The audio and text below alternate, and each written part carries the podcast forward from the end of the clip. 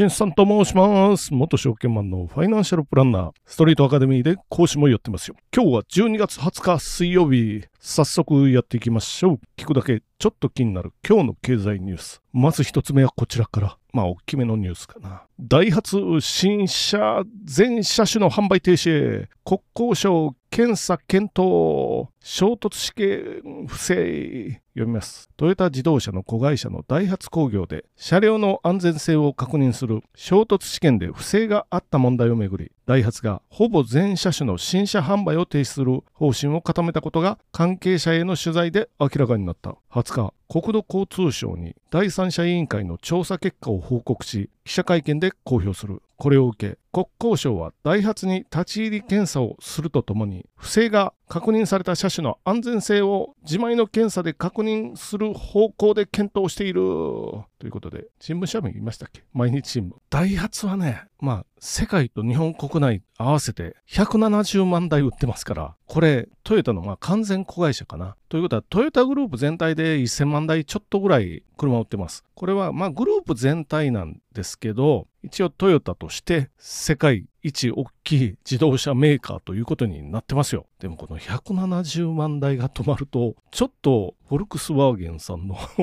まあ追い上げられるんじゃないかなと。まあそういうふうには思いますよ。で、不正って何なのっていうお話ですよ。これは先ほどの衝突安全における不正が発覚したということで、まあ具体的に言うと衝突安全のテストですよね。これになんかあの電柱みたいな棒みたいなのにぶつけて安全性を調べるっていうのがあるようなんですけれども、あれ危ないんでね、圧力が一点にかかってくるんで、へこみが大きくなるというか、今僕が知ってるのは具体的には、電柱状のものに車をぶつけてテストするわけですけど、これを助手席だけやって、運転席側はやってなかったとか、あるいは別の改ざんデータ出した出してやったとか、そういうお話を聞いてます。なぜなら、運転席側の方が強度が低いので、車を運転する人ね、もう運転して、え、こっちの方が低いの？ってなるなると思いますけど、なんでかっていうと、まあ単純に言うと、構造がまず違いますよね。パネルの置き方。まあ、スピードメーターとか、あの、燃料計っていうか、いろいろありますよね。パネルが。まずこれがある。そもそもハンドルがありますから、ハンドルの軸というか、軸が通ってますよね。あそれで穴も開いてますし、それも低い。そもそも、もっと言うと、そもそもじゃないな。他にも言うと、エンジンも左右非対称なんで、要は左右対称ではない。まず、穴が開いたりとか、パネルの部分も穴が開いたりしてて、で、強度が運転席側が低いと。そうなると、これ補強しないといけないんですけど、そこをどうもね、まあちょっと手抜かりが、手抜かりじゃないな。まあ手抜かりって言っときますよ。手抜かりがあった。これはそもそもの原因は何なのかっていうと、トヨタ、トヨタにはダイハツ側からすると、トヨタは委託する側ですよ、主にね。で、ダイハツは受託する側。発注者と受注者のこの違いで、ちょっと立場弱いみたいなんですよ。そうするとトヨタがこれできるって聞いてきたら、できませんっていうのは言えない。これできるって言ったら、できますと。これしか言えないみたいな。これ、まあ、あれか。証券会社のノルマを思い出したな。これできるできます。やります。なんぼやと。まあこれを思い出したりもしましたけど、まあそうらしいですよ。まあ証券会社ね、ノルマ上から降ってきて、やりません、できませんは絶対言えないんで、まあちょっと話を元に戻しましょう。関係ないところに行ってしまったんで、これが原因にあるとダイハツを言ってる。トヨタの側からすると、できないならできないで言ってよねっていう、こういう感じらしいんですけど、まあこれトヨタのいろいろね、あのレクサスの死亡事故も10年以上前になりますけど、これでアメリカで公聴会に立たされて、あ社長がね、トヨタ社長がとかっていうのもあったし、今回もこういう問題が出てきて、もう一つはこの今は安全性の不正も言われてるし、あと排ガス関係の不正もなんかちらほら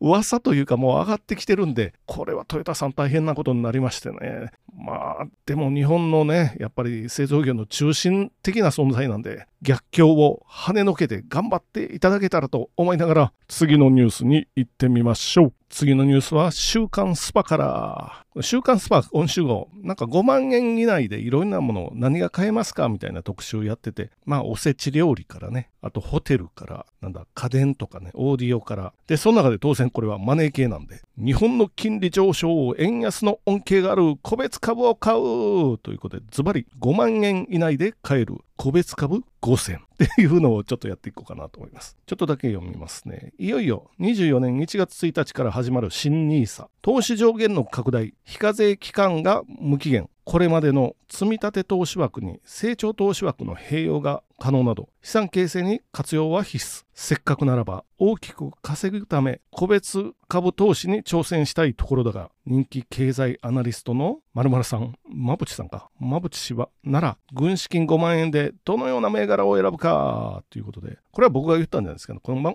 外れた馬淵さんのせいにしてくださいねズバリ5万円以内で買える個別株5000。まあ5000はちょっと多いんで、ちょっと目立つところを3つぐらい言っとこうかな。まず NTT。これはね、株式分割しましたから、1万7000円ぐらいで買えるようになったんですよ。で、他にはどう ?4 位、セブン銀行、3万690円って書いてます。この雑誌ね。うん。5位、池田泉州ホールディングス、銀行かな？3万3500円。まあ、どれも5万円以内。というか、大きくお釣りが来ますよっていうことですよね。セブン銀行もまあ200円台だったのがちょっと上がってきて、いつの間にか3万円超えてるなっていう、そんな感じですけどね。特に1位の NTT は1万7000円ぐらいで買います。これ100株単位なんで。で、分割して25分割にしたかな。ということは株価25分の1に下がって、で、安く買えるっていうことになってるんですけど、まあ材料としてはね、NTT はアイオン構想っていうのがありますから、これはアイオン構想何かっていうと、光ですよ。光でもって半導体を動かしたりとかするっていう構想があるので、これが物になるかどうかですね。物になったらお化けする可能性ありますよ。光でやることのメリットっていうのは、まず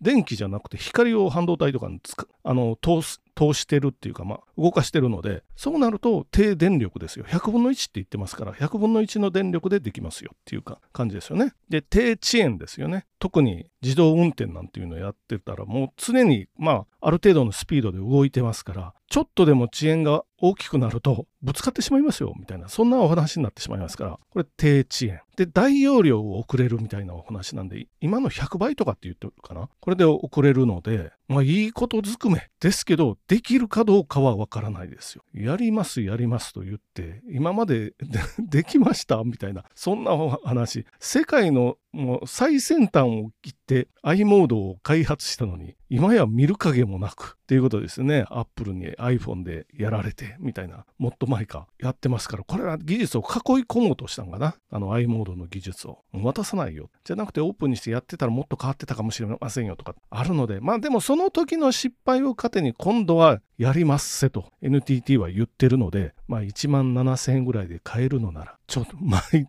毎月じゃなくてもいいし、ちょっとずつ、まあ100株ですよ。日本の場合は株は100株単位の売買になりますから、通常ね、SBI とか楽天使ったら、まあ、銘柄によっては1株単位の売買できるんですけど、まあ、ちょっと不便な部分がありますよ、1株なら。これ、証券会社にバラ売りで分けてもらってるような感じなんで、ちょっと不便なんですけど、100株なら、差し値って言って、もう株価、これだけの株価で買いたいとかね、これだけの株価で売りたいとか、いろいろできるんで、まあ、NTT も1株で300万までいってた時代はありましたけど、100株で1万7000円か。まあ、こんな時代になったかなと。まあ、バブルの時ですよ。1株300万してたのは。あ、ただしその時は1株単位の売買できたので、まあ、ちょっと日本のね、通信の中核的な存在なので、NTT さんにも頑張ってくださいねと思いながら次のニュースに行ってみましょう。最後のニュースは日経新聞から、円キャリー取引に寄信号、急速な円高リスクを警戒。読みます。外国為替市場で低金利の円を借り、外貨に投資する円キャリー取引が後退している。日米の金融政策の先行き不透明感が高まる中、円相場の変動率が上昇しつつある。膨らんだ円売りポジションの巻き戻しで、急速に円高が進む可能性があり、市場関係者は警戒感を強めている。